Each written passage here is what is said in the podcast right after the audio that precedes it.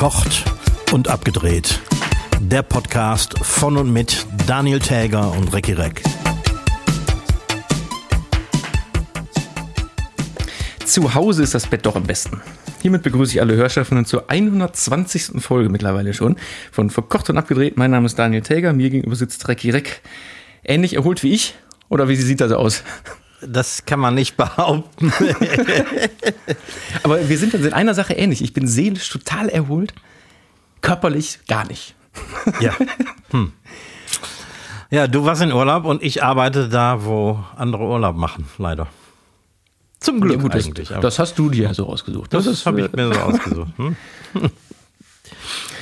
Ja, aber das ist, äh, ähm, wenn man, äh, ist ja kein, war ja kein Sporturlaub in dem Sinne, aber wenn man so Aktivitäten macht, wie, wie ich das nenne, wandern, wie andere Leute sagen, spazieren gehen oder, oder so Radtouren macht, ist schon, nee, es ist, ist schon schön, abends auch mal zu wissen, dass man körperlich was gemacht hat. Ne? Klar. Aber kennst du das, äh, dieses typische Urlaubsphänomen? Oder ich habe das. Man ist im Urlaub und will auch nicht, dass er so richtig aufhört. Und nach zwei Minuten zu Hause denkt man, boah, ist auch ziemlich schön hier. Ja. Kennst du Mhm. das? ja. Also und dazwischen liegt natürlich auch meistens eine lange Reise, Ja, genau. auf der man sich nur noch wünscht, möglichst schnell nach Hause zu kommen. Überhaupt der. Also jetzt in dem Fall war ich war mit dem Auto unterwegs, deswegen war es wirklich eine sehr lange Reise, Rückreise. Aber Rückreisetage sind das Schlimmste, was es gibt, oder? Genau. Die dauern auch dreimal so lange wie die Hinreisetage. Furchtbar, ja, weil dann hat man, man muss ja auch so, Sachen erledigen an dem Tag noch vorher oder am Abend Ja. vorher oder irgendeine, du fängst ja dann, im Prinzip fängst du ja am Abend vorher schon an, die Abreise zu planen und dieser äh, besagte letzte Abend ist gar kein letzter Abend, weil man irgendwie mit dem Kopf schon in der Planung ist, immer das, dann machen wir das oder so. Und wenn man jetzt, keine Ahnung, so Flug, wenn man mit dem Flugzeug unterwegs ist, dann hast du im Zweifel noch einen Mietwagen, musst dich noch um die Scheiße kümmern. Ja, genau. Ja, ja, ja. Also das, ich finde, den, den Abreisetag könnte man abschaffen einfach. ja, schrecklich. Man sollte einfach da bleiben. Ja, aber das ist ja auch keine Lösung, das meine ich ja. Man, Ja, das, ja, der, leider das, nicht. Schöne, das Schöne an einem Urlaub ist ja, wenn man zu Hause ist und wirklich dann sofort das Gefühl hat, boah, ist das schön hier. Mhm. ich finde, dann, dann ist das äh, eine geglückte Unternehmung gewesen. Ja, das stimmt. So, eine Sache zur letzten Woche muss ich noch sagen, die Folge kam ja sehr, sehr verspätet. Ich glaube, so verspätet in der Nacht äh, sind wir noch nie rausgekommen. Das lag nämlich daran, weil ich aus besagten Gründen war ich nicht äh, im Inland unterwegs und musste alles hier über Handy und LTE-Internet machen. Das ist ja, wenn wir ja. die Aufnahme fertig haben, dann müssen wir uns ja, ich schicke dir dann meine Datei, du machst und schickst zurück. So, ne? Man muss ein bisschen Dateien hin und her schieben. Und just in dem Moment, als wir letzte Woche auf Stopp gedrückt haben, zog sich der Himmel am Berg, wo ich war, zu. Und es kamen äh, Tischtennis, äh, Tischtennisball große Hagelkörner runter. Und weil ich die Aktion mit dem Internet draußen machen musste, weil drin gar kein Internet großartig mehr war, saß ich unter diesem kleinen Vordach, was es da auf der Terrasse gab, saß ich, äh, um mich vor diesen Tischtennisball großen Hagelkörnern zu schützen, so unter alten T-Shirts von mir zugedeckt, damit mein Laptop nicht völlig nass spritzt und habe versucht, diese scheiß Datei hochzuladen. Und ich glaube, ich weiß nicht, wann es um halb drei nachts so hat es dann endlich funktioniert nach tausend Anbietern. Genau, hat mich noch ein, ein äh, Mobilfunkanbieter hat mich dann noch gesperrt, weil er dachte, nee, so viel Daten machen wir jetzt hier mal nicht. also deswegen entschuldige ich mich an dieser Stelle, dass äh, heute sind wir ganz pünktlich bestimmt. Ja, bestimmt, bestimmt. Ich habe noch eine Zuschrift von unserem Hörer Cameron aus Wien. Und das hat er mir jetzt auf Englisch geschrieben, so ein alter australischer Freund von mir. Ähm, er sagt, äh, haben wir letzte Woche äh, von irgendwas f- über Restaurants und, und Wien geredet? Wien.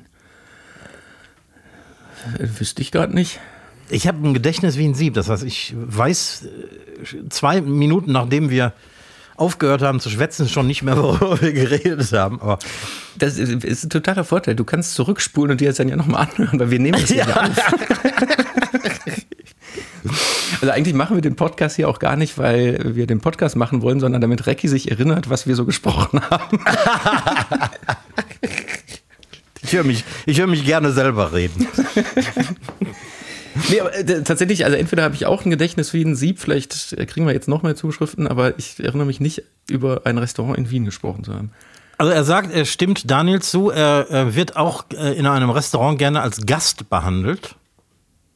Haben mhm. wir über haben wir über Selbstbedienung oder irgendwie sowas geredet? Ich weiß es nicht mehr. Naja, wir haben über, äh, über die Gastfreundschaft äh, mit meinen, also meine Erlebnisse der Gastfreundschaft in, in äh, Südtirol haben wir gesprochen. Ah! Genau, genau, das war's. Dass ich da mehrmals so Beobachtungen gemacht habe, wie scheißegal einem der Kunde ist. Ja, genau. Und dazu schreibt er nämlich, Daniel sollte keinesfalls nach Wien reisen, denn 90 Prozent der Restaurants äh, haben einen ganz beschissenen Service und die äh, Kellner sind total desinteressiert und äh, behandeln dich, als äh, würdest du denen nur auf die Nerven gehen. Und in, in Klammern, dazu kommt, dass österreichisches äh, Essen sowieso scheiße ist. Wörtlich. Aber es spielt da nicht so ein bisschen auch dieser, dieser, äh, gerade dieser Wiener Schmäh so ein bisschen mit, der ja oft auch so als unfreundlich ja, ich denke aussieht, auch. aber ja eigentlich gar nicht ist. Ich vermute auch, dass das mit da reinspielt. Aber das ist, wenn man in Wien lebt wie Cameron, dann nervt das vielleicht auch irgendwie.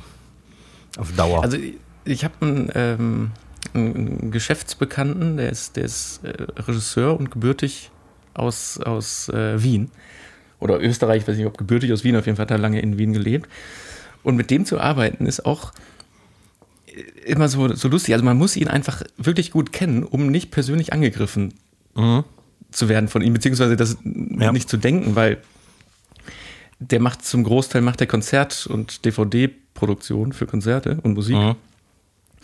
Und bei so großen Live-Produktionen, da ist in der Regie, in dem Moment, wenn gedreht wird, auf dem Kopfhörer, da ist es laut.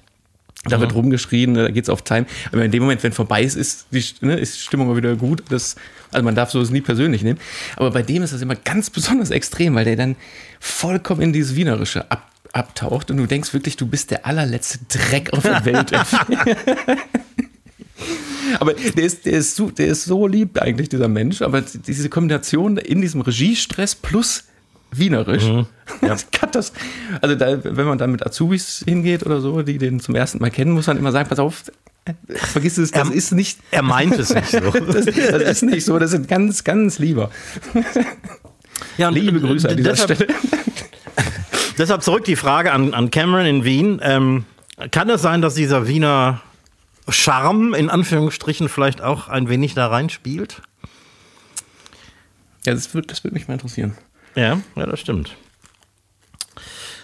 Ja, und ansonsten, ich habe eine Meldung gelesen. Wir haben ja vor nicht allzu langer Zeit ähm, weitere Kochvideos gedreht für Verkocht und Abgedreht am Herd. Mhm. Und haben bei einem Gericht, ich glaube, das war das äh, chinesische, wie hieß das noch? Wie, wie haben wir es genannt? Ähm, Titis Titis, hier ist es immer U3 Titis Reis Spezial. Ich weiß nicht, wie wir es jetzt final genannt haben. Kommt ja bald. Genau, genau. Und ähm, da haben wir eine, eine Chili-Soße verwendet. Mhm. Und die heißt Sriracha, aus irgendeinem Grund, kaum auszusprechen, aber ähm, die kostet, kostet plötzlich ein Vermögen. Das ist diese, diese Standard-Chili-Soße, also die kennt man, kennt jeder. Ja in dieser durchsichtigen Flasche, aber die ist natürlich rot, weil rote Inhalt und die gibt es mit so einem roten Deckel und einem grünen Deckel. Ich glaube, das sind ja, genau. unterschiedliche Schärfegrade oder so. Also diese genau. ganz klassische Chili-Soße. Ja. Und die wird in, ähm, also das Original wird in Kalifornien hergestellt und die kostet normalerweise so 5 Dollar pro Flasche, wird aber im Moment für 70 bis 124 Dollar gehandelt. Bitte was? Ja, weil es einen weltweiten Mangel an Chilischoten gibt. Das heißt, die Flasche, die du da ja bestimmt noch rumstehen hast, die ist jetzt ein Vermögen wert. Ja, da ist ja auch noch nicht viel raus. Ich überlege tatsächlich, die auf eBay Kleinanzeigen gewinnbringend zu veräußern. Boah, nicht Aber schlecht. Warum sind ausgerechnet Chilischoten jetzt knapp? Die kommen doch nicht aus, aus der Ukraine oder so? ich verstehe das auch mit dem Senf immer noch nicht. Es gab ja auch im letzten Jahr eine totale Senfknappheit, die sich auch bis heute nicht erholt hat. So ganz. Also zum Beispiel den, den, äh, den französischen Senf, den man so kauft, ne, von, von Ja. dieser einen Marke. Den gibt zum. Beispiel, Mhm. wenn überhaupt, gibt es den nur ähm, im Glas.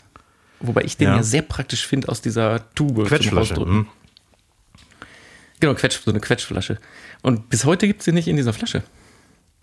Und teilweise sind die Regale leer. Und ja, es gibt ja so fünf, sechs, sieben Sorten von dieser Marke. Also einmal der, der Standard Dijon-Senf und dann irgendwie mit Estragon, mit Honig, bla bla bla. Und du findest teilweise nur noch vereinzelt Sorten in den Regalen. Das ist mir auch aufgefallen. Gut, was jetzt nicht die, die Chili-Knappheit erklärt, aber Nee. f- vielleicht Aber sind das irgendwie, Bei der, Betriebswege. Bei der Senfknappheit wurde vor einem Jahr, also nach Beginn des Ukraine-Kriegs, gesagt, dass ähm, die Knappheit erst nach der nä- nächsten Ernte kommt. Sprich also jetzt in diesem Jahr. Weil die Ernte 22 war bei Beginn des Krieges schon, schon raus. Ach, dann ist das jetzt vielleicht die, die Das, erste das Welle könnte sein, genau. Weil irgendwie, ich weiß nicht, 70 Prozent der weltweiten Senfkornproduktion aus der Ukraine kommt. Aber wo kommt denn Chili her? Der kommt Ja, doch dann in dem aus- Fall aus den USA, oder? Oder Südamerika. Ja, Mittelamerika, Südamerika, Asien. Hm. Man weiß es nicht. Ja gut, dann ist scharfes Essen jetzt sehr, sehr teuer. Richtig. Außer man kann hat eine große Pfeffermühle. Dann geht das auch so. Ja, wobei Pfeffer auch, Pfeffer ist auch im Verhältnis ganz schön teuer. Ja, das stimmt. Also ich, ich, ich kaufe Pfeffer in Kilopaketen fürs Restaurant und die kosten richtig Schotter. Ja, und geh mal, also manchmal, ich kaufe das auch mal beim Türken in so großen Gläsern, wo das auch halbwegs bezahlbar ist. Aber manchmal, so, dann ist äh, Pfeffer leer und dann stehst du da irgendwie im normalen Supermarkt und du kaufst dir so ein, so ein, hier so ein Nachfülltütchen für diese ein eigentlichen Pfeffer drin. mhm. Da zahlst du für so, so eine Handvoll Pfefferkörner 5 Euro. Oder, oder 3,50, keine Ahnung. Pfeffer ist auch echt schwarzes Gold. Und was sehr teuer geworden ist, ist Vanille. Ja, gut. Braucht man nicht so oft, aber wenn man, wenn man hin und wieder äh, backt und so, dann backt, backt, back, ich glaube, beides ist richtig, ne? äh, dann ähm, braucht man ja schon mal so ein Vanilleschötchen und ähm, also im Großhandel kriegst du die in so Gläsern mit 20 Stück drin. Äh, ich glaube, der, der Betrag ist dreistellig inzwischen. Und so bei, im Supermarkt kostet so ein kleines Reagenzröhrchen mit einer Vanilleschote drin, ich glaube, knapp 4 Euro. Also. Können wir kurz zurückspulen und kannst du mir mal äh, den Duden zeigen, wo Becken als, als äh, richtiges Deutsch drin steht, bitte? Nein, der Infinitiv ist natürlich backen. Aber äh, dritte Person Singular, er, sie, es backt. Habe ich zumindest schon öfter mal gelesen. Ich will nicht sagen, dass das korrekt ist, aber an die Deutschlehrer unserer Zuhörerschaft bitte Ja. einmal Bezug nehmen, weil ich glaube, das, ist sowas ein- doch. das ist ein Dialekt. Das, ist, Das mag sein. Äh, ich würde fast sagen, das ist Richtung Baden-Württemberg-Bayern. echt? Nicht Ruhrgebiet? Ja, das müssten wir doch wissen dann. Eigentlich ja. Vielleicht habe ich das aus dem Grund irgendwie automatisch gesagt. Sagst du denn Einkaufswagen oder äh, im Plural, also zwei Einkaufswagen oder zwei Einkaufswägen? Das ist jetzt so ein Wort, das sagt man ja nicht so oft. Nein. Also vor allem nicht im Plural. Ich, da hinten bei den Einkaufswägen, glaube ich, würde ich sagen. Ja, ich würde Wagen sagen. Aber mir ist bei meinem Vater kürzlich aufgefallen, äh, aufgefallen dass der auch Einkaufswägen sagt. Ruhrgebiet. Ich, aber jetzt, da hinten kommen ganz viele Krankenwagen angefahren, Krankenwägen. Kein, keine Ahnung. Kein Wunder, dass kein, keiner Bock hat, Deutsch zu lernen. So, nämlich. So. Apropos Sprachen lernen, habe ich auch was Interessantes gelesen. äh, wir haben ja jetzt schon lange nicht mehr über unser neues, äh, modernes Lieblingsthema KI gesprochen. Ah, ja, ja, ja. Hm. Aber KI muss ja auch lernen. Ja. Und die KI muss ja von dem Menschen angelernt werden. Das ist ja nicht so, dass die komplett selber die Fähigkeit hat zu lernen und Sachen zu differenzieren und zu entscheiden, sondern die braucht schon eine, eine Bahn, wo sie reingelenkt wird. Ja, da habe ich ein neues Und- Wort gelernt. Es gibt nämlich inzwischen äh, bei Unternehmen, die äh, KI äh, verwenden, gibt es äh, eine neue Art von Mitarbeiter, die heißen äh, KI-Prompter. Oder Clickworker. Clickworker, das habe ich noch nicht Clickworker. gehört. Und also die Clickworker oder Content-Moderatoren werden von diesen Firmen, und das ist das perfide daran, ausgelagert an Unternehmen in Indien, Afrika und China, Aha. Die für, oder in dem Fall, in diesem Interview war das über einen so einen Typen, der für einen Dollar die Stunde sich tagelang Texte über Kindesmissbrauch, Vergewaltigung und Leichenschändung durchgelesen hat und bewertet hat und der KI beigebracht hat, was da, was gut, was schlecht und was noch schlechter ist. Oh. Und der hat das ein halbes Jahr gemacht und ist jetzt leider psychisch völlig am Ende und gestört, weil der sich ein halbes Jahr lang mit solchen Themen beschäftigt hat. Und das geht wohl ganz, ganz vielen so. Und deswegen äh, lagern diese Firmen das auch gerne aus, weil das allgemein bekannt ist, dass so Themen wie äh, ne, Krieg, Gewalt und sonst was, dass es einen auf Dauer acht Stunden am Tag völlig kaputt macht. Ja. ja. Also vielleicht beim nächsten Mal vorstellen. äh, KI benutzen dran denken, was man nämlich im Prinzip heutzutage schon jeden Tag tut, KI benutzen, Mhm. dass da auch ganz schön viele Leute drunter leiden. Ja, das stimmt. Ah, Mann, ja. Ähm, zum Thema KI habe ich hier auch noch eine Meldung gelesen, nämlich dass es den äh, ChatGPT-Erfindern jetzt erst aufgefallen ist, dass niemand die technischen Möglichkeiten hat, äh, diese künstliche Superintelligenz zu kontrollieren. Ähm, und es wird inzwischen festgestellt, dass so eine Super-KI äh, zu einer Entmachtung der Menschheit oder sogar zum Aussterben der Menschheit führen könnte. Und das sagen selbst die, die Chefs von OpenAI, also dem, dem äh, wie sagt man, Hersteller, dem Erfinder von ChatGPT. Deswegen will die Firma jetzt endlich ein Forschungsteam zusammenstellen und, die, äh, und entsprechend Geld investieren, um unsere Sicherheit zu gewährleisten. Vielleicht kann man da auch einfach den Stecker rausziehen. Das wäre auch mein Vorschlag. Also, äh, weil in, sag mir die KI, die den Stecker wieder reinstecken kann. Da ist doch in diesem, das ist da gut ist doch in diesem, in, in diesem Rechenzentrum, da ist doch irgendwo so ein Stecker in der Wand. Ja, klar. Und den kann man dann wollen wir den Stecker da rausziehen. So, so, so ein roter Starkstromstecker. Ja, genau. Also einer. Einer. ja, so langsam macht mir das Angst. Ich habe noch hier so ein, so, eine, sowas, äh, so ein Altthema. Eigentlich ist das ein Uraltthema. Eigentlich ist das unser, unser allererstes Thema, was wir jemals im Podcast besprochen haben. Erinnerst du dich noch an Corona? Da war doch was, ne? Da war doch was, ne? Und ich habe gestern aus, ja, irgendwie einfach aus Interesse, wollte ich beim RKI mal nachschauen, wie sieht es denn gerade so aus mit äh, Inzidenzen und Oh ja. äh, Infektionen und habe dabei festgestellt, dass das RKI auf seiner Website seit dem 1. Juli gar keine Daten mehr erhebt. Die haben aufgehört, weil es quasi keine erheblichen Daten mehr gibt. Die verweisen auf irgendein anderes äh, Pa- äh, Pandemie-Barometer-Ding. Und da kann man ablesen, dass pro Bundesland in Deutschland etwa so die Inzidenz zwischen 0 und 4 maximal liegt. Oh ja. So, und dann dachte ich, guck mal, zack, vorbei. Heute komme ich auf die Arbeit. Da haben wir eine Corona-positive Krankmeldung in der Firma. Oh. Wie geht das denn?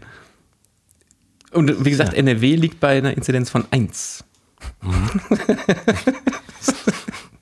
Ja, dann Also habt ihr das unglaubliche Pech, genau diese Menschen bei euch als Mitarbeiter zu haben. Ich dachte wirklich, ich, ich habe gestern Abend, wirklich gestern Abend noch nachgeguckt. Ich habe da seit Wochen nicht mehr nachgeguckt. Ja, vielleicht bin ich das schuld, Entschuldigung. Scheiße. Aber äh, interessant fand ich auf dieser, aber ich muss, muss den Link vielleicht mal raus, muss ich dir mal schicken. Oder kann ich auch in die Shownotes hier mal packen. Auf dieser Seite werden sie jetzt so die ganzen Corona-Statistiken mal zusammengefasst. Unter anderem nämlich die Absolutzahl, wie viel Infektionen in Deutschland waren, oder beziehungsweise bestätigte oder gemeldete Infektionen. Ja. Und es waren tatsächlich 38 Millionen bisher. Wow. Also wirklich knapp die Hälfte aller Deutschen waren infiziert. 175.000 Tote. Und Bayern und Niedersachsen hatten mit der großen Mehrheit die meisten Infektionen von allen. Hm. Und die Impfquote. Schätz mal, wo die liegt. Ich wette, die hat bis heute nicht das Ziel erreicht, was damals gesetzt wurde. Was, was war Ähm, das Ziel? Ja, die haben das ja nach, nach Altersgruppen gestaffelt. Die wollten ja für alle über 60, glaube ich, was war das, 89 oder 90 Prozent impfen. Aber eine, eine Impfquote für die Gesamtbevölkerung hat es, glaube ich, damals nicht gegeben. Die liegt auf jeden Fall jetzt bei 76 Prozent. Was ich nicht für besonders hoch halte. Findest du? Also ich, ich, ich war sehr erstaunt. Weil doch, doch ja dann am Ende sehr viele gesagt haben, nee, mach ich nicht. Also ich, ich, ich war, Ja, ich meine, das heißt immer noch, dass 25 Prozent, knapp 25 Prozent sich nie haben impfen lassen. Es gibt natürlich auch äh, valide Gründe, sich nicht impfen zu lassen. Gab es damals. Aber es war, war nur ein Bruchteil der Bevölkerung, die diese Gründe hatten. ich weiß jetzt nicht, müsste ich nochmal nachgucken, ob das erste Impfer, also ob das eine erste Impfungsquote ist oder eine, hier diese äh, zweite, Drittquote. Wahrscheinlich Ja. ist das auch nur, nur die Erstimpfung. Ne? Okay. Ja, dann, dann sagt das nicht viel aus, ne? Ich guck dann, ich, ich, ich pack den Link zu der Seite mal in die, hier in die Shownotes. Hm. Eine ganz coole Seite. Und mal, da kann man auch äh, sehr viele andere Statistiken noch nach Bundesland, äh, Bundesland geordnet Ja. sich angucken. Die, die hohe Todeszahl ist natürlich wirklich erstaunlich. 176.000, ne? Ja. Und das sind ja im Prinzip nur die, die wirklich zugeordnet werden konnten. Genau, genau. Alle anderen sind rausgerechnet worden. Damit haben die ja früh angefangen. Ja. Also gestern Abend dachte ich, guck mal, ist vorbei. Heute denke ich schon wieder, nee. Ja. Ich meine, klar. Weg, weg geht das nie wieder. Nee, aber ich würde mich mal wirklich ganz weit aus dem Fenster lehnen und behaupten wollen, so eine richtige Welle gibt es nicht mehr. Nee, nee, unwahrscheinlich. Und wenn, dann von einer völlig anderen Variante. Bestimmt, ja. Ja, so sieht das aus. Ja. Ich habe noch eine wahnsinnig tolle Meldung für uns beide. Äh, Germany's Next Topmodel geht ja im nächsten Jahr in die 19. Staffel. Oh, da freue ich mich. Ja, pass auf, du kannst dich noch mehr freuen. Es gibt ja seit, äh, ich, ich bin da ja nicht so tief drin, aber seit zwei oder drei Jahren gibt es ja die Auflockerung, dass da jetzt auch nicht nur so kleine Mädchen mitmachen dürfen, sondern auch Ja. äh, Models bis ins hohe Alter. Und jetzt, halt dich fest, Männer dürfen mitmachen. Nein. So, ich habe uns angemeldet. Also hat unsere Bewerbung doch noch eine Chance. Wir haben es ja immer wieder versucht. haben es immer wieder versucht. Jetzt habe ich mir ein Herz gefasst, habe Heidi mal angeschrieben, habe gesagt. und dann hat Heidi gesagt, ja, aber dann müssen auch andere Männer kommen und deswegen sind diesmal auch Männer mit dabei. Ja, erst rein. nee, aber ich finde das, ich, ich habe mir das aufgeschrieben, weil seit Jahren, und, und es ging ja schon vor Jahren los, dass bei Germany's Next Topmodel Diver- Diversität dann groß geschrieben wurde Ja. und es durften nicht nur diese, die ganz dünnen, hageren, vor, vor, vor verhungerten Models dahin und so. Äh, wo ich immer gesagt habe, wenn denn Diversität und alles und wir sind so, so, so multi und so bunt, warum denn dann keine Männer? Ja, ne? Seit Jahren sage ich, was, was, hat das mit äh, Diversität zu tun, wenn da Das, Frauen das ist to total die Diskriminierung. Ja. Weil äh, ich, ich finde das super, weil ich sehe mich schon, ich habe ja jetzt ein paar Kilo abgenommen und so, ich sehe mich schon als Ü50 Unterwäschemodel. Vor allem auf dem, auf dem, auf dem äh, wer ist das, Laufsteg sehe ich dich auch ganz besonders, weil du so, weil du so grazil laufen kannst. Ich, ja, ich kann das schon. Ja, wenn man, wenn man dir mal ein bisschen höhere Schuhe anziehen würde, was meinst du, was du da, dann, dann geht, ist die Hüfte ja auch ganz anders. Wie meinst du, man, man muss als, als männliches Modell da auch Stilettos tragen? Ja, je nachdem, welchen, welchen Stil du da jetzt vertrittst oder. Also, das wird ja bei Germany's Next Top Model immer, äh, immer gesagt, das kommt ja auf den Kunden an. Deswegen müssen die da ja in der Fernsehsendung immer so einen Scheiß machen und auch hier in der Luft- und Höhen-Shootings und so. Weil da heißt es ja immer, ja, wenn der Kunde das später will, dann muss es ja auch machen. Und wenn der Kunde will, dass du da auf, auf 10 Zentimeter High Heels langläufst, also dann Dann muss ich da vielleicht noch mal üben. Aber ich glaube, Aber es wird schwierig, äh, hohe Hacken äh, in Größe 44 zu finden. Ich glaube ehrlich gesagt, nein, weil ich wundere mich ja immer. Es gibt ja, du bist ja nicht der erste Mann, der auf die Idee käme, äh, Damenkleidung zu tragen oder in der, in der Drag-Szene äh, dich zu bewegen. Ich möchte allerdings in Klammern betonen, dass ich nicht grundsätzlich dazu neige, hohe Schuhe zu tragen. Gut. Haben wir das schon mal geklärt. Aber ich, ich glaube, ich glaube, der Markt ist bestimmt nicht groß, aber den Markt gibt's. Ja, wer weiß, vielleicht ist das so- sogar eine Marktlücke. Also äh, nehmen wir mal Beispiel Olivia Jones. Ja. Der, also er, sie, es, ist 1,95, zwei Meter groß. Wow. Also ich habe ihn auch mal, damals irgendwie bei Perfektes Promi-Dinner oder so habe ich mal mit dem gedreht oder mit, mit ihr gedreht. Es ist, es ist eine, eine Riese und der hat bestimmt Schuhgröße 46. Mindestens Und der, bei der Größe. und, und der lässt ja keine, der macht sich ja keine Eigenanfertigung. Wow, vielleicht hat er eine Quelle für mich. Ja, so, so viel dazu. Nächstes Jahr Germany's Next Topmodel. Ich freue mich drauf. Sehr gut. Hast du den Tipp der Woche mitgebracht? Ja, ja. Ähm, das ist mir in den letzten Tagen so aufgefallen, weil ich habe so ein bisschen damit angefangen und ähm, äh, ähm, also selbst wenn du nicht der passionierteste Koch der Welt bist, leg dir so ein, mindestens so einen Mini-Kräutergarten an. Ich bin ja sogar ein bisschen passionierter Koch. Ja. Aber einen Kräutergarten äh, habe ich noch nie geschafft, dass der länger als drei Monate lebt. Äh, hast du die Pflanzen mal gegossen? Ja. Und das Einzige, was immer überlebt, ist äh, hier, wie heißt der Teil? Äh, Rosmarin. Rosmarin ist ja, der, der Rosmarin kannst du ja auch, glaube ich, im Dunkeln in der Schublade aufziehen, der. Aber keine Ahnung, Schnittlauch hält genau einmal bis zum Abschneiden, dann geht der kaputt.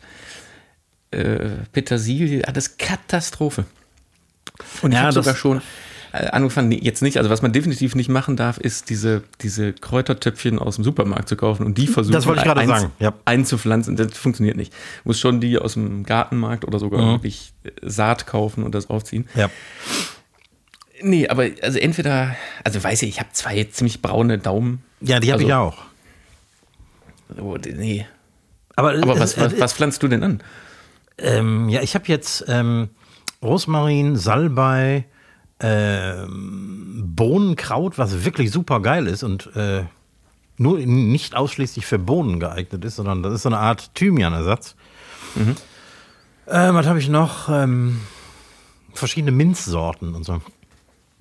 Aber ich, ich koche ja auch privat und dann in der Regel nicht besonders restauranttauglich, also eher so stinknormal, Verbraucher irgendwie. Und äh, so ein paar frische Kräuter sind echt immer eine Aufwertung.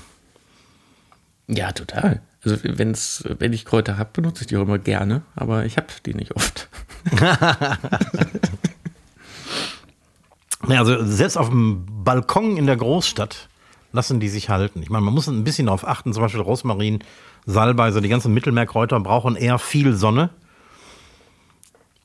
Äh, Rosmarin, glaube ich, Rosmarin habe ich hier an ein- der ist ja auch schon drei Jahre da in, in diesem Blumenpott da drin. da haben schon die Vögel drin genistet. Der wächst einfach. Mhm. Der Rosmarin ist alles so egal. Ja, das stimmt. Der braucht auch nicht viel Wasser und so. Ähm, so diese ganzen weichen Kräuter wie Schnittlauch, die, ähm, die äh, tun es in der Regel nicht lange. Speziell natürlich, wenn sie, wenn das so Supermarkttöpfe sind. Die sind nicht dafür gemacht irgendwie oder gezüchtet, äh, mhm. den dritten Schnitt zu überleben. Vielleicht sind die aber auch extra deswegen so gezüchtet, damit man sich immer ein neues Pöttchen kauft. Ja, davon kannst du ausgehen. Mhm. Also, weil sonst macht das ja gar keinen Sinn. Ja, ich denke schon, die sind äh, nicht auf Haltbarkeit ausgelegt. Ja, aber ist ein schöner Tipp. Aber als Gegentipp, was auch immer tatsächlich funktioniert, es gibt von mehreren Tiefkühlanbietern so kleine, so kleine äh, Packungen geschnittener TK-Kräuter. Die kenne ich, ja. Da gibt es, keine Ahnung, also von den, von den größeren Herstellern gibt es da wirklich jedes, jedes Kräuterding in klein geschnitten, klein gehackt in den Dingern, hält sich ewig und die sind, die kann man schon gut machen, weil die werden ja feldfrisch, werden die da ja reingehackt und eingefroren. Das stimmt. Je nachdem, welches Kraut das ist, sind die tatsächlich nah dran am frischen Kraut. Mhm. Die sehen nur immer ein bisschen seltsam aus, weil die natürlich ähm, äh, nicht mehr die natürliche Farbe haben, sondern irgendwie selbst das, also ich war letztens noch äh, sehr erstaunt über Schnittlauch. Also was ist letztens, das war im Winter jetzt irgendwann. Hm. Aber selbst das, also klar, das kannst du jetzt nicht über, über ein Frischkäsebrot streuen, dann sieht es wirklich naja, bescheuert ja. aus, aber also zum Kochen, gar kein Problem. Hm. Habe ich schon lange nicht mehr benutzt. Ich kenne das noch so aus meiner Jugend, weil Mutter und Oma haben immer Schnittlauch aus der Packung gekauft. TK. TK. Und das sah immer hm. so ein bisschen naja, so ein bisschen, als, als wäre es gekocht gewesen aus. Achso, nee, dann ist das heutzutage nicht mehr so. Aber ganz kurz, weil du gerade sagst, Oma, hat deine Oma auch bei Bofrost immer bestellt? Nee. Bofrost hat bei uns nie gehalten. bei, Oma saß immer, saß immer mit dem, mit dem Katalog, damals gab es ja natürlich einen Katalog, Bofrost-Katalog, und dann ja. hat die immer ihre, ihre Wochenbestellung gemacht und dann kam immer der Bofrostmann vorbeigefahren. Gibt's das noch? Ich, ich habe schon ewig nicht mehr gesehen. Aber im Prinzip ja eine ganz schlaue Idee, ne? TK-Ware ja. nicht selber ja. einzukaufen, sondern sich gefroren an die Tür bringen zu lassen. Ja, die Idee ist wirklich super. Und hatten, der Katalog war riesig, ne? Ich habe den jetzt nicht mehr vor Augen, aber bestimmt. Das war, also ich habe da, vielleicht äh, trübt mich meine Erinnerung, aber ähm, irgendeiner in meiner Familie hat auch bei Bofrost gekauft und das schien mir wie so ein Otto-Katalog zu sein. Hm. Apropos Lieferdienst, es gibt jetzt hier, hat in Köln jetzt eröffnet, die haben irgendwo im Ruhrgebiet gestartet und jetzt gibt es in einigen äh, Stadtteilen in Köln gibt es den Lieferdienst auch. Ähm, natürlich ist mir der Name jetzt entfallen, aber im Gegensatz zu hier ähm, äh, Flink und den ganzen äh, Lieferanten mhm. kaufen die regional ein. Aha.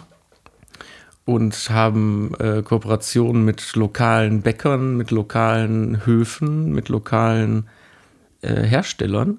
Ja. Ist, und das ist im Gegensatz zu den anderen Lieferdiensten jetzt nicht so, dass du draufdrücken kannst und zehn Minuten später steht der Fahrer vor der Tür, sondern kannst du nur für den nächsten Tag auf eine bestimmte Uhrzeit bestellen. Ja. Aber das Prinzip, dass die versuchen, das möglichst lokal alles zusammenzubekommen, finde ich sehr, sehr gut.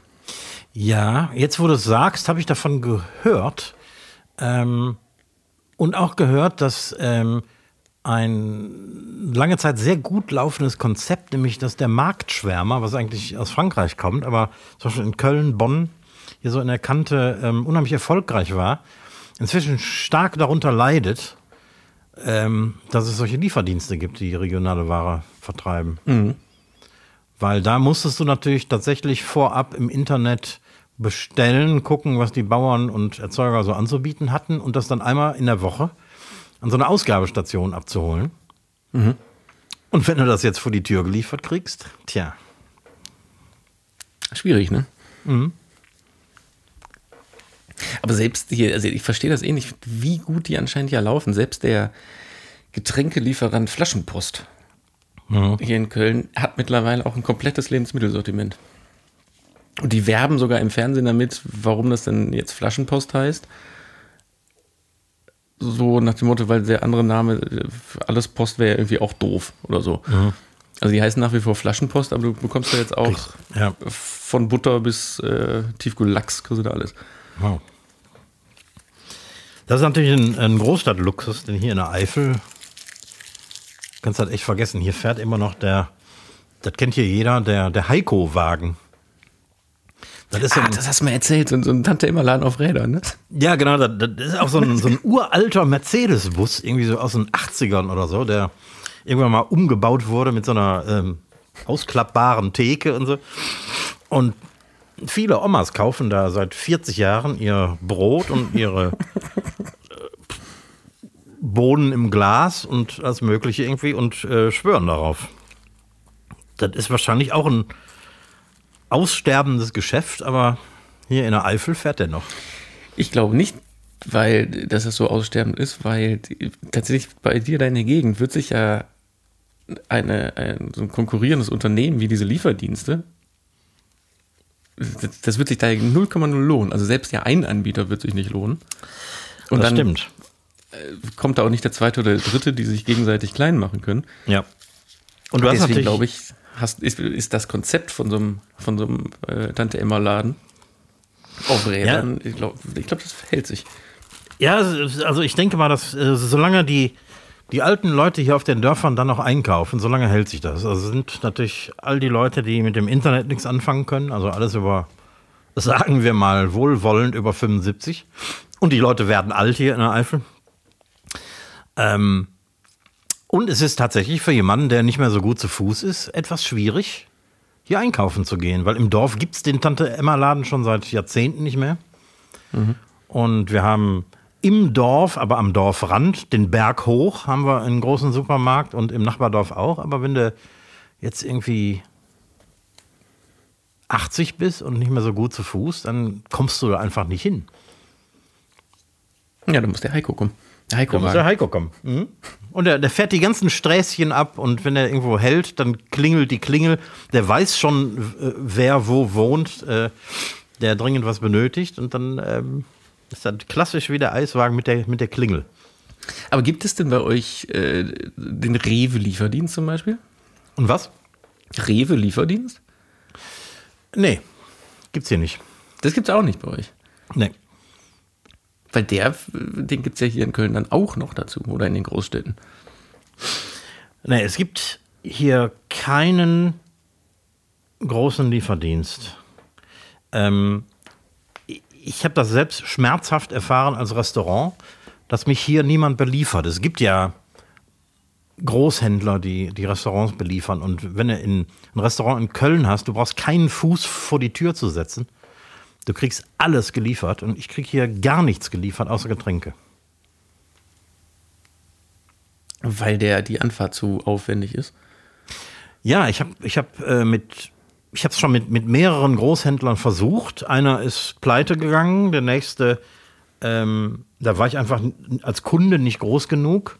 Der Metro-Lieferdienst, ähm, ich kaufe ja fast alles regional. Ich brauche von der Metro oder von einem anderen Gastro-Großhändler nur so Sachen wie Papier, Handtücher, ähm, Milch und, und was weiß ich, äh, also, also so Verbrauchswaren, die man regional nicht kriegt. Und da brauchst du einen Mindestumsatz von, ich weiß nicht, 30.000 Euro, damit die überhaupt hier, hier rauskommen. Boah, ja, das ist echt viel. Also wer natürlich hier beliefert wird, das sind so die Frittenbuden und so, die, die alles bei so einem Metro-Großhändler kaufen und ähm, die haben Glück. Aber ich muss tatsächlich selber losfahren und von Erzeuger zu Erzeuger. Ja, da passt mein Tipp der Woche vielleicht ganz gut dazu. Oh, Um das ökologisch zu gestalten. Lastenfahrrad. Ja, nee, da, bist du sehr nah dran. Nee, mein Tipp ist nämlich, ähm, äh, macht eine E-Bike-Tour. Ich habe jetzt im Urlaub habe ich das E-Biken entdeckt. Wow. Ja, du kommst langsam in das Alter. Ich muss dir sagen, also was man vorweg sagen muss, ein E-Bike ist kein Motorrad. Also man darf nicht unterschätzen, dass es nach wie vor ein Fahrrad ist mit etwas Vorzügen, aber man ist dadurch dann halt auch verleitet, so eine Fahrradtour etwas zu übertreiben. Tja. Aber, und das muss ich wirklich ganz klar dazu sagen, also ich könnte mir zum Beispiel nicht mehr vorstellen, auf ein normales Fahrrad zu steigen. Also das, das werde ich definitiv nicht mehr tun, aber ich werde jetzt bestimmt in nächster Zeit mal in der Eifel vorbeischauen bei euch und gucken, wo es da einen Verleih gibt, um ein bisschen durch die Eifel zu, zu radeln. Ja. Es macht, es macht wirklich so einen Spaß. Und wer es noch nicht gemacht hat, wirklich sucht euch irgendwo einen Spot. Da ist, glaube ich, die Eifel ist äh, perfekt für, für, die, für die Kölner hier in der Region. Aber ich glaube, am Niederrhein überall kannst du, kannst du Ja. so geile, geile Touren machen. Man erlebt die Umgebung ganz anders. Also es ist ja so, als wäre ich noch nie Fahrrad gefahren. Aber mit einem E-Bike kannst du halt noch mal ein bisschen andere Distanzen machen, weil du halt fünf Stunden fahren kannst, ohne jetzt äh, zwischendurch ein Sauerstoffzelt zu brauchen. Und du, Und erlebst du die, brauchst- die Gegend halt ganz anders. Und du brauchst keine so große Scheu vor Steigungen zu haben.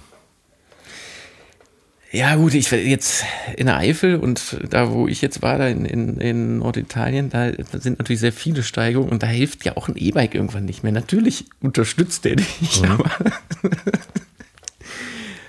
Äh, ja, man darf man, darf man nicht überschätzen, so ein Ding. Äh, hm. Ich habe selber noch nie auf so einem Ding gesessen. Ja, muss man machen. Das ist wirklich, wenn du damit so drei Kilometer gefahren bist, denkst du, wie, wie, wie konnte ich jemals auf einem normalen Fahrrad sitzen? Interessant. Also, weil das funktioniert ja, also du trampelst ja, du hast ein ganz normales, in dem Fall hatte ich so ein Neungang-Schaltgetriebe Ja. und du trampelst ja ganz normal und dann hast du drei zuschaltbare Stufen. Einmal Eco, einmal äh, Tour, Sport, nee, vier. E- Eco, Tour, Sport und Turbo hatte ich. Und das ist dann je nachdem, wie viel der dich supporten soll. Und außerdem riegelt er dann aber bei 25 km/h ab. Ab 25 km/h hilft er dir nicht mehr. Das heißt, man muss immer gucken, dass man wirklich unter 25 km/h bleibt, damit überhaupt das Ding was bringt. Okay. Hm. Also als äh, alter Heizer hast du keine Chance damit. Genau deswegen ist das Ding da verbaut, weil sonst, äh, also wenn du, Achtung, es kommt so eine Steigung und dann stellst du den irgendwie auf Sport hoch und trittst rein und dann saust du auf einmal den Berg da hoch, aber du trittst ja ganz normal und das sieht, Ja. das sieht auch so, das sieht auch so völlig albern aus.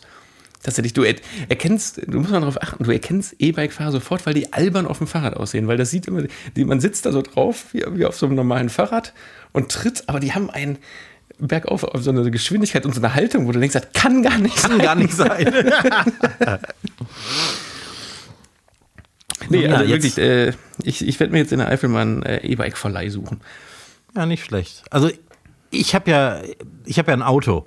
Aber für diejenigen von euch, die kein Auto haben, ist das ganz sicher ein super Tipp.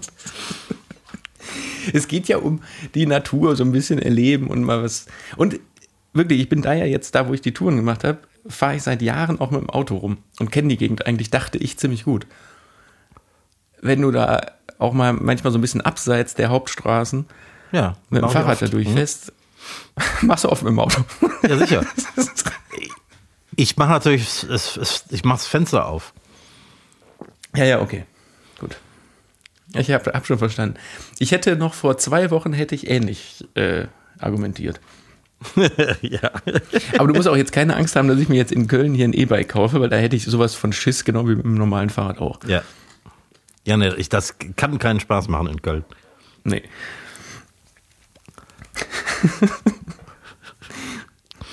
ja, ich habe hab ich, ich hab letzte Tage was gelesen von so einem, von so einem Inder, äh, das passt ganz gut dazu, äh, der die Enhanced Games nächstes Jahr an den Start bringen will. Hast du das gesehen? Nee. Das ist so ein, so, ein, so ein indischer Unternehmer, der nächstes Jahr so eine Art Olympische Spiele machen will, aber namens Enhanced Games. Und es ist ausdrücklich Dopen erlaubt, Aha. weil der der Meinung ist, so Sportwettkämpfe wie Tour de France und, und alles ist durch die schwere Kontrollierbarkeit, ob jetzt gedopt wird oder nicht, total unfair. Deswegen Ja. alle, die da mitmachen, kontrolliert dopen. Und das wäre dann so, so das faire Ding. Ja, Finde ich, der, der. Ansatz ist nicht ganz so schlecht, weil ich muss zum Beispiel dran denken, ich habe früher so in, in der äh, frühen Jugend und so habe ich gerne Formel 1 geguckt. Ähm, und dann kam die Zeit, dass von der, von der, von dem Dachverband von der Formel 1, keine Ahnung, wie, wie die da heißen, äh, wurden die Regeln so gedeckelt, dass die Autos quasi alle die gleiche Form hatten, die mussten alle die gleichen Spoiler benutzen, die mussten alle, mhm. ne, und diese Autos waren einfach, es ging gar nicht mehr um das Auto, sondern rein nur noch um, halten die Teile durch und ist der ja. eine Fahrer vielleicht gerade ein bisschen müde oder nicht. Also es wird mhm. unfassbar langweilig, obwohl die genau das damit eindämmen wollten. Dass der, ne, dass der eine Rennstall, der viel Geld hat, ja. halt besser ist. Aber da, ich finde, dadurch ist der ganze, so dieser ganze Reiz der Formel 1 weggegangen. Mhm. Weil alle quasi das gleiche Gefährt benutzt haben. Naja, okay. Mhm. Und so wäre das ja beim Dopen auch, weil wie weit willst du da jetzt gehen? Ne, also da ist es ja genau andersrum. Könntest du jetzt einem, dem, keine Ahnung, dem Sprinter oder dem 100-Meter-Sprinter, dem sägt man dann jetzt lieber die Beine ab, weil die Robo-Beine besser sind. Mhm. Ja. also ne, das mhm. ist dann grenzenlos. Das stimmt. Das könnte interessant werden. Aber echt so, so ein kleiner Inder, muss man gucken, der, im, im Spiegel habe ich das gelesen. So, so, so, ein kleiner Inder, der, glaube ich, zu viel Geld hat und sagt, lass, lass mal alle dopen. Klingt gut. Kauft euch einfach ein E-Bike. Genau, genau. Dann brauchst du auch nicht zu dopen. Ja, es ist ja so ein bisschen dopen. Nur ja, das ist nicht das Fahrrad dope, sondern mhm. das Fahrrad. Genau. Ja. Und wenn du dabei noch ein Bierchen oder zwei trinkst, dann bist du auch gedopt. Ja, das wäre dann aber wär eher wieder dein Gefährt, nämlich Auto. Das machst du nämlich auf dem Fahrrad nicht.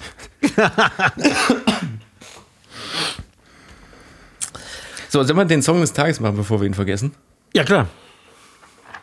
Mir ist übrigens eingefallen, wie der Blondie-Song hieß, den ich meinte, der in den 90ern so ein Hit war. Ja? Maria. Genau. Den meintest du auch? Ähm, den meinte ich auch aus den 90ern, genau. Ja. Hm? Ja klar, die hatten, also die hatten äh, davor lange keine Hits und dann kamen die nochmal mit dem Song und da war nochmal ein, ein riesig großer Hit. Ja, und ich habe, ich, ich hab's, wollte oder habe mich letzte Woche nicht getraut, das zu sagen und ich war mir nicht, aber das, ich habe nachgeguckt, es stimmt, der war sogar auf der Bravo-Hits. Wow. Und die Bravo-Hits damals hatte ich nämlich. Deswegen, aber ich, ich war mir so unsicher, ob das wirklich da drauf war. Was hast du denn mitgebracht? Ich habe was mitgebrannt, äh, mitgebrannt. Mitgebrannt, weil ich den Vornamen schon gelesen habe, nämlich äh, Brent Bjork. Das kenne ich gar nicht.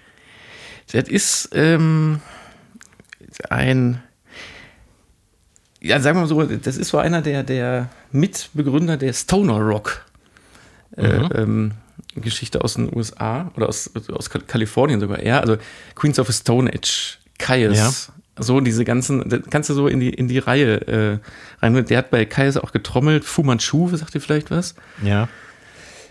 Ähm, und seit 99 ist er auch halt alleine unterwegs, aber hat zum Beispiel mit, mit Josh Om von, von Queens of the Stone Age auch die Desert Sessions gegründet. Also, also das ist eigentlich so ein riesen Stoner-Rock-Künstlerkollektiv die in verschiedenen Zusammenstellungen Musik machen, aber auch viele von den einzeln und er seit, seit jetzt über 20 Jahren auch. Und manchmal, ich, ich habe so Phasen, da höre ich das sowas von unfassbar gern. Und jetzt der äh, Song äh, Little Bro, also äh, Little Brother, mhm. aber Little, Little Bro geschrieben nur. Äh, geht so, so, durch, kannst du, da kannst du zum Beispiel gut bei so Zwiebeln schneiden zum Beispiel. Okay.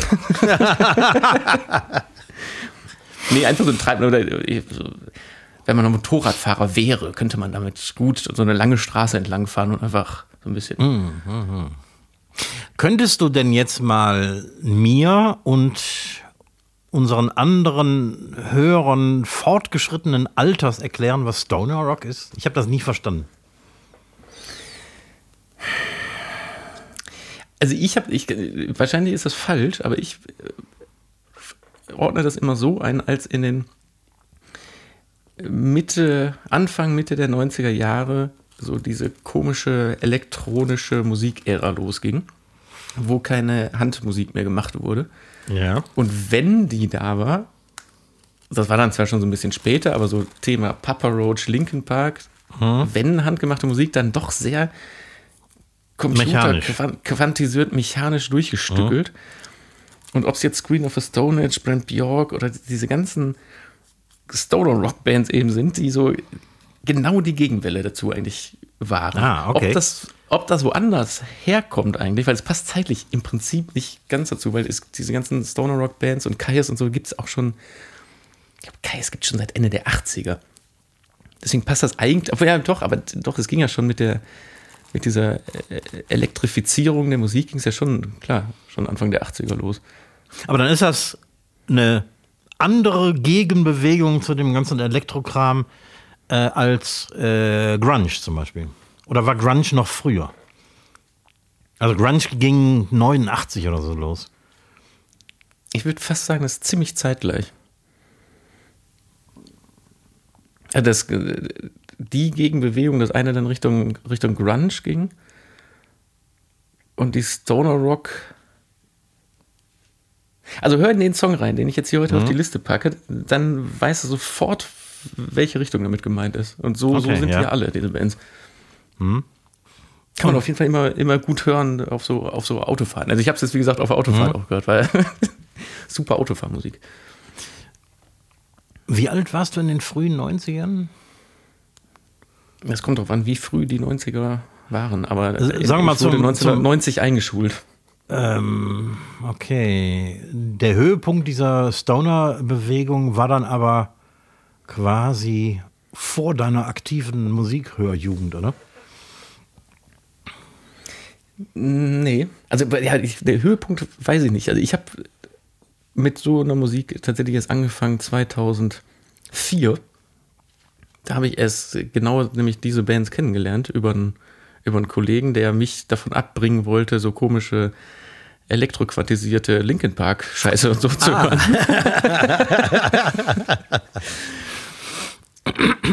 und habe das da kennen und äh, sehr zu schätzen äh, gelernt. Okay. Ja, irgendwie ist, ist, ist so, äh, Grunge ist an mir vorbeigegangen und äh, Stoner sowieso. Ich, ich habe davon gehört und äh, natürlich kannte ich Nirvana und die berüchtigten, berühmten MTV-Sessions und so. Aber das war irgendwie nicht, nicht mein Ding. Mein Ding waren aber auch nicht diese, diese quantisierten Elektro-Dinger. Irgendwie hab ich Ja, aber mehr äh, so guck mal rein. Also, gehört. äh, aber Brent Bjork könnte dich vielleicht interessieren. Ja, werde ich mir definitiv anhören. Mein Was Song ist denn des bei dir heute Tages. auf der Kassette? Ja, Kassette ist das richtige Wort. ähm, es gibt so ein paar Sachen aus meiner Jugend, ähm, die ich damals nicht so vollständig zu schätzen wusste, aber heute umso mehr. Und dazu gehört ähm, zum Beispiel Cindy Lauper. Für mich war das damals Pop und ich habe gar nicht weiter hingehört, obwohl mir die Stimme damals schon aufgefallen ist. Und jetzt im Nachgang muss ich sagen, dass Cindy Lauper irgendwie eine der unglaublichsten Sängerinnen der 80er war mit Sag noch mal eben den, den Hit von ihr. ähm, Girls Just Wanna Have Fun. Genau, genau. Und der Song, den ich mitgebracht habe, ist ähm, nicht unbekannter, würde ich sagen. Time After Time. Ja, natürlich. Ja. Ja. Und wenn du dir den Song anhörst, jetzt, der ist sehr minimalistisch ähm, und damit quasi zeitlos. Das heißt, ähm, da ist wenig dran, was einen so an die 80er erinnert, diese typischen 80er-Jahre-Sounds. Von, von wann ist Time After Time? Ähm, von 84. So alt ist der? Ja. Also, äh, ich meine, der ist ja, der ist ja im besten Alter, wollte ich gerade sagen. Sozusagen, weil- ja. der, der, ist ja, der ist ja total im besten Alter, ist der Song. Ja.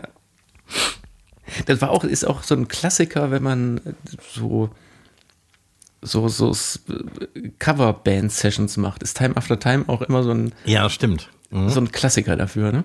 Ja, dabei ist der gar nicht so einfach zu spielen, aber man kann den einfach spielen.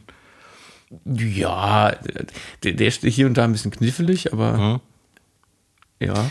Also Und- ist halt ein geiler Song.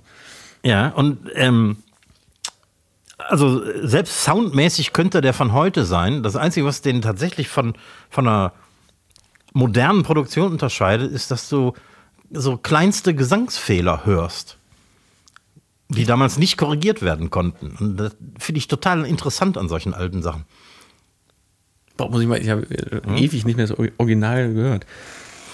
Wobei man den, ich, jetzt in dem Moment habe ich den im Kopf, ne? Ja, ja. nee, Astra eine Sängerin. Ich freue mich drauf. Ja, Deswegen sollen wir denn noch eine Rubrik heute hier? Wir haben ja schon Ja, pass auf, ich habe ich hab Fragen an den TV-Mann. Ähm, boah, ich quietsch hier wieder rum, das ist unglaublich. Hm? Du heute quietsch, quietsch du wieder. Vielleicht ist es das Wetter. Ich muss mir mal kurz die Beine vertreten hier. ähm, ich habe drei Fragen an den TV-Mann, die wahrscheinlich schnell beantwortet sind. Ja, das, dann passt das doch rein. Frage Nummer eins. Du hast ja erzählt, dass du schon sehr früh wusstest, dass du irgendwie entweder Audiomensch oder Kameramann oder so werden wolltest. Nee, ich wollte Audiomensch werden. Audio, ursprünglich Audiomensch. Aber was war dein Traumberuf als Jugendlicher oder so, bevor du das entdeckt hast? Vor äh, Audio, Musik? Ja. Boah, das ging ja schon so unfassbar früh bei mir los. Das habe ich befürchtet, ja.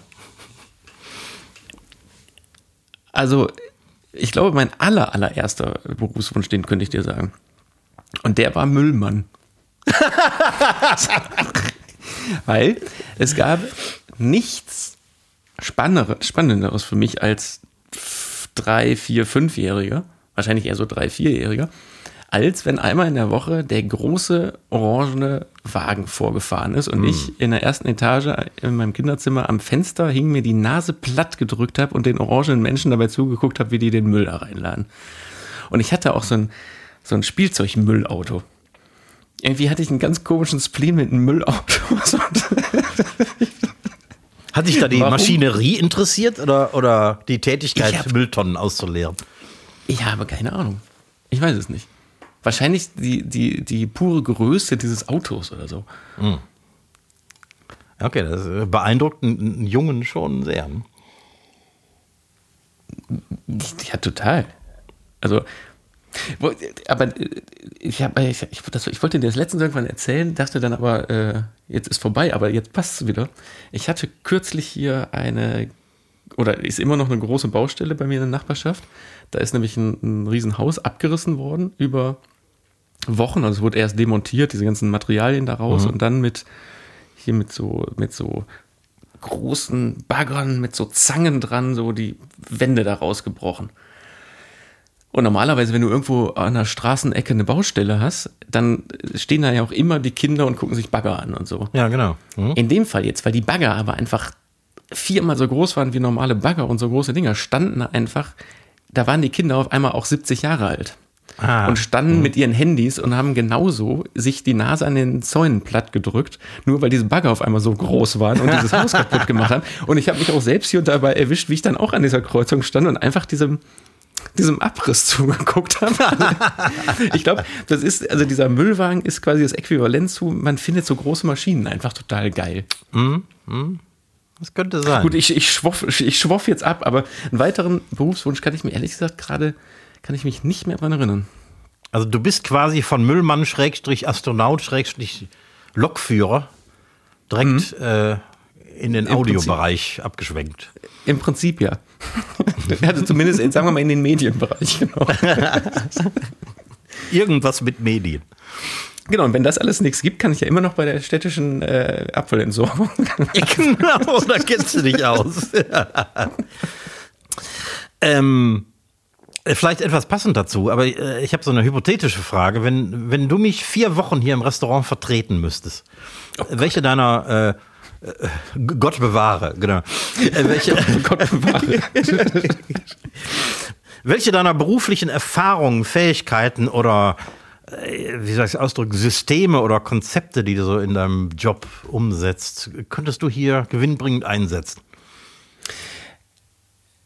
Also, was ich einsetzen müsste von vornherein, wäre zum Beispiel die Fähigkeit, die ich erlernt habe, mit Menschen umzugehen obwohl ich da gerade gar keine Lust drauf habe oder eigentlich viel zu schüchtern bin. Mhm.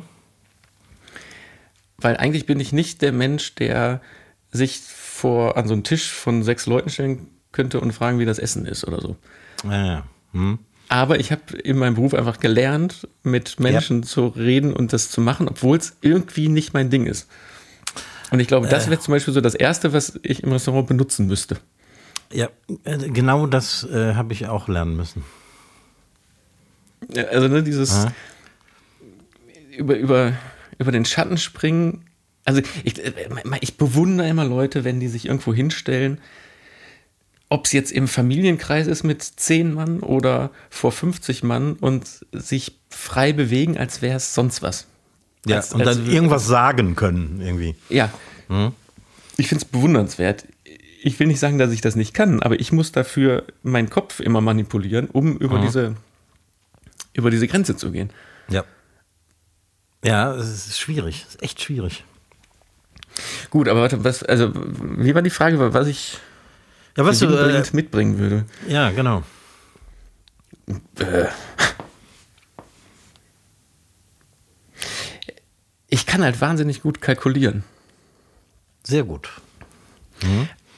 Also, weil es ja auch mein Job ist. Und ich glaube, ich würde erstmal anfangen, alles, alles neu durchzurechnen. Hm? Alles auseinander zu dividieren und auszurechnen. Ja. Um zu gucken, ob es irgendwo Lücken oder, oder Geldverschwenderpositionen gibt, mhm. die man weglassen kann. Ja, stimmt. Ja, das, das ist eine gute Eigenschaft. Ich meine, im Großen und Ganzen ist hier ja auch alles durchkalkuliert, aber ich merke natürlich immer mal wieder, dass ich glaube zu wissen, was mich irgendwas kostet. Auf dem Teller zum Beispiel, ähm, aber total falsch liege. Ich total falsch? Also ich mache natürlich auch, bei mir im Beruf mache ich natürlich auch viele Sachen mittlerweile aus einer gewissen aus Erfahrung und aus dem, aus dem Bauch raus, so ja. weil ich plus minus weiß, das passt. Und wenn ich da dann doch stichprobenartig mal wirklich reingehe, also so richtig daneben liege ich nicht, ehrlich gesagt. Aber es ist trotzdem immer interessant, das trotzdem dann mal zu tun. Ja. In gewissen Bereichen. Weil manchmal ändert sich ja auch irgendwas. Ja, die Sachen ändern sich und oft nicht da, wo man zuerst hinguckt. Also ich liege selten falsch, was so die ähm, wahren Einsatzkosten angeht, zum Beispiel. Aber alles, was so nebenher läuft, in Anführungsstrichen, also Personalkosten, beziehungsweise äh, was die Bettwäsche der Ferienwohnung in der Reinigung mich kostet und so. Das sind so Posten, da guckt man nicht so genau hin. Mhm. Und wenn dann irgendwie die Strompreise steigen und die Waschmaschine läuft 24-7, dann muss man gelegentlich ja, ja, ja, mal genauer hingucken. Ja, ich glaube, das würde ich zum Beispiel, ähm, wenn ich Zeit hätte, dann erstmal alles erst erstmal errechnen. Mhm. Das ist eine gute Eigenschaft. Sonst würde mir tatsächlich gerade nicht viel einfallen. Weil ich glaube, in der in, der, in, also in dem direkten gastronomischen Bereich kann ich nicht helfen, weil ich noch nie in der Gastronomie gearbeitet habe. Ja. Und ich glaube, da wäre ich zu, zu sehr Gast, um da gastronomisch drauf zu gucken. Mhm. Aber ich glaube, ich würde genau das Gleiche machen wie du, wenn ich dich vier Wochen ersetzen müsste. Ähm, mhm. Nicht zuletzt auch, weil ich dann für die vier Wochen die Verantwortung hätte und natürlich genauer wissen will, was ich da tue. Genau, weil sonst verstehst du es ja auch gar nicht. Mhm, genau. Sonst versteht man ja gar nicht, ja. warum jetzt äh, der Teller Nudeln so viel kostet oder warum mhm. ein Kamerateam äh, so viel kostet. Ja. Ja, am Ende geht es ums Geld, ne? Naja, wir, wir, haben alle Spaß an unserer Arbeit, aber am Ende ja. des Tages äh, mhm. will ich meinen Kühlschrank voll Essen haben. Ja, genau. Ja. Mhm. Ja, sowas in der Art habe ich erwartet. Aber gut, sehr gute Frage. Ähm, also im, Prinzip sind die, Im Prinzip sind diese beiden Fragen, die ich dir eigentlich nächste Woche direkt äh, wieder entgegenschubsen könnte. Ja, eigentlich ja, das stimmt. Das, das, Geile ist, ich habe ich hab Frag den Koch-Fragen habe ich auch vorbereitet für heute, die wir jetzt nicht mehr schaffen. Und da ist eine sehr, sehr ähnliche Frage bei. Hm. Bin gespannt drauf. Machen wir nächste Woche. Auch naheliegend. Ähm, letzte Frage, vielleicht auch schnell beantwortet. Ähm, musstest du auf der Arbeit beziehungsweise einer deiner unzähligen Reisen schon mal irgendwas total Unerträgliches machen, das du nie wieder tun würdest? Wahnsinnig viel.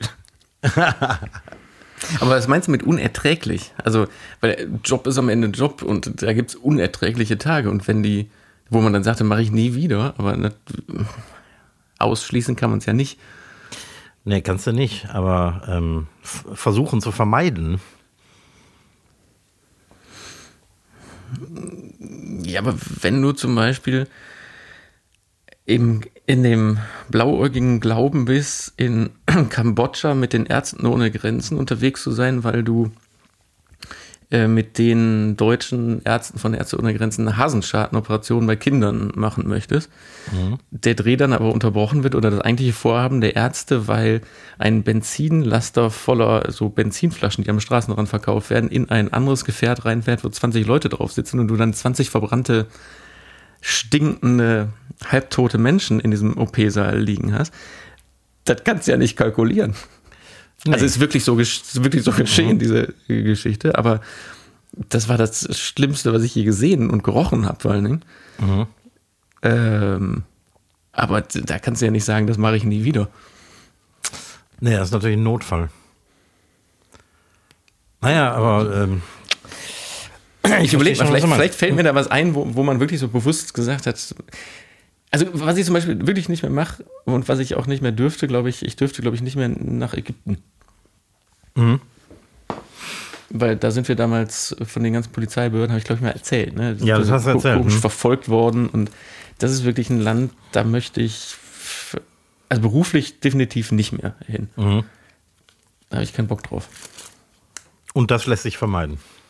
Und das lässt sich vermeiden, ja. Ja. so, Frage beantwortet. Frage jetzt beantwortet. müssen wir auch ganz schnell müssen wir wieder Schluss machen. Ja, das Gute ist, wir haben, wir haben keine Ankündigung für verkocht und abgedreht am Herd, weil nächste Woche ist Pause. Ja. Nächsten Montag, aber man kann natürlich alte Folgen gucken. Und ich habe nichts mehr zu sagen. Deswegen gehen ja, jetzt ganz schnell und ganz, ganz abrupt gehen die letzten ja. Worte an Recki Reck. Ich sag, äh, ihr seid gesund. Ich sage nicht mehr, bleibt gesund, sondern ihr seid ja jetzt alle gesund. Bis auf eine Person, die ich kenne. Aber äh, in diesem Sinne, letzte Worte, bis nächste Woche. Tschüss, Winke, Winke. Auch mir gehen die Worte aus. Ich winke zurück. Marit Jod schwenkt der Rot.